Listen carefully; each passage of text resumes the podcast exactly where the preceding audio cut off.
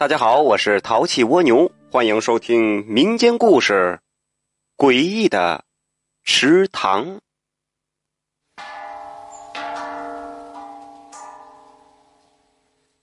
南湾村前有一口池塘，水深不见底。可村里人不分男女老幼，经过池塘中那条窄小的土路时，都健步如飞，根本不会担心。失足落水，这是为什么呢？因为这口池塘啊，淹不死人，人掉进水里就像是皮球一样，能浮在水面上，纹丝儿不会下沉。有一天来了一个捡漏的古董贩子牛胖子，他偶然听说了这件怪事儿，于是他怀疑呀，这池塘里肯定是有宝物。他花钱买通了村长，雇了四五个人，划着这小船在池塘里就撒网捕捞。可是整整忙活了三天，屁也没捞着。眼看着横财没发成，反而要赔上一笔，这让视金钱如生命的牛胖子是心疼的要命。他心有不甘，决定孤注一掷。他想租几台抽水泵。把池塘里的水呀给它抽干净，看看到底这池塘里有什么。而牛胖子这想法遭到了村民，尤其是上了年纪的人的反对。他们自发组织起来，手拿棍棒就把池塘给围了起来。一看这众怒难犯，牛胖子实在没招，他只好又给村长奉上了一个厚厚的大红包，想请他想想办法。村长在这金钱的驱使下，采取这威逼利诱等手段，逐渐瓦解了十多个围攻的村民，让他们不再和牛胖子作对。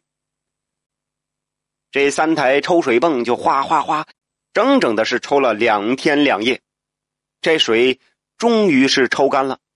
这时候，好些个人都围上来看，这池塘底到底有什么呀？慢慢的见底儿了，哎。看那是什么？哎，真有东西！哎，骨头，一具完整的尸骨慢慢的露了出来，也不知道这是什么年代谁的尸骨。一看这情况，这牛胖子的心一下给凉了下来。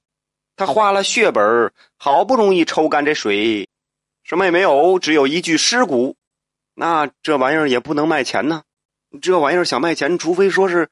前朝皇上的，哎，这恼怒之下呀，这牛胖子让人在这尸骨上浇上了汽油，一把火给他烧了。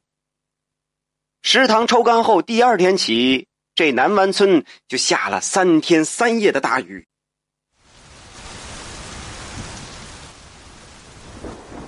这池塘啊又满了。这天，村长从镇上回来，刚下完雨的路有些滑，经过这池塘中那条小窄道时，脚下一打滑，一出溜不等就掉进了池塘里。众人赶紧打捞，可是打捞上来，这人早已经没气儿了。村长这老婆过来了，哎呦，你个天杀的，是真不长眼呐！这村长的老婆趴在村长身上哭了一会儿，他忽然站起来，指着这池塘大骂起来：“不对呀，这池塘从来淹不死人的呀，怎么今天就把村长给淹死了呢？刚才光顾着救人的村民被骂醒了，个个也觉得这事儿不对劲儿。再说这牛胖子从南湾村回来那天起，这晚上只要一睡觉。”就开始做噩梦，他梦见一个蒙面黑衣人用绳子捆着他的手脚，然后将他全身是浇遍汽油，点燃打火机烧他。虽说是做噩梦啊，可是牛胖子醒来以后总觉得这全身像是被火烧了那样疼，提鼻子这么一闻，还有淡淡的烧焦味儿，这让他惊恐不已。这样的日子大概持续了。半个月，牛胖子是突然患上了一种奇怪的病，身上这个皮肤一块一块的，就像是烧焦了一样，啊，从骨骼上脱落。先是手上、胸上，最后是脸上，看遍了全国许多家医院，试遍了各种办法，花光了所有积蓄，这牛胖子的病啊，也没能治好，最后无比痛苦的死了。这再后来呀，有一位云游的道士路过南湾村，听说了这件事儿，他连声叹嗟说：“哎呀，可惜啦，可惜啦！”说原来呀，那池底那具尸骨不是普通的尸体，而是传说中的安护神。这安护神是祖祖辈辈居住某地，十三代单传，代代。都是当地德高望重、受人尊敬的族长的遗骨。这道士还说，这安护神一般都安放在当地最容易出人命的地方，所以有这个安护神的庇佑，那村里人都会化险为夷。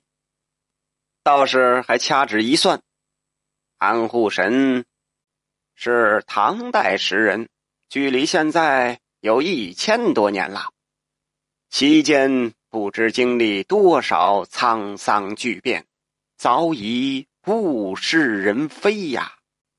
难怪你们村人都不知道这件事儿。听了道士的一番话，村民们是后悔不已，尤其是当初那自发组织起来护堂的村民，更是羞愧。当时收了村长的蝇头小利呀，他们竟然出卖了庇佑他们的安护神，真是。愧对列祖列宗，这后悔羞愧也没有用了。村民们现在更多的是恐惧和不安，因为没有了安护神的庇佑，先前这淹不死的池塘，现在成了凶险之地。事实也果真是这样，在接下来的一年里，就有三个人和五个大牲口掉进池塘给淹死了。村民们这出入村庄时都提心吊胆，唯恐不小心掉进池塘。后来经村委会一致表决，动用了大量的人力物力，以前的池塘啊就被填平了。村民们这才松了一口气，这下不用担心这池塘淹死人了。可是到了第三年秋天呐，这南湾村发生了一场火灾。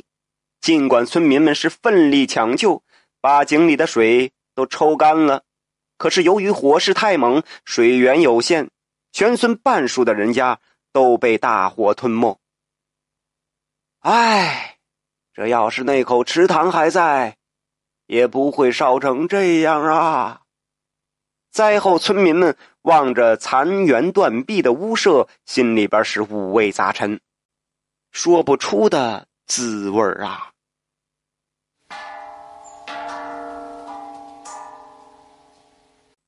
亲爱的听众朋友们，有想听更多恐怖诡异、有意思的民间故事，可以点击我的头像去我的另一个专辑《新茶馆》，说说奇闻异事，品品百态人生，等着你哦。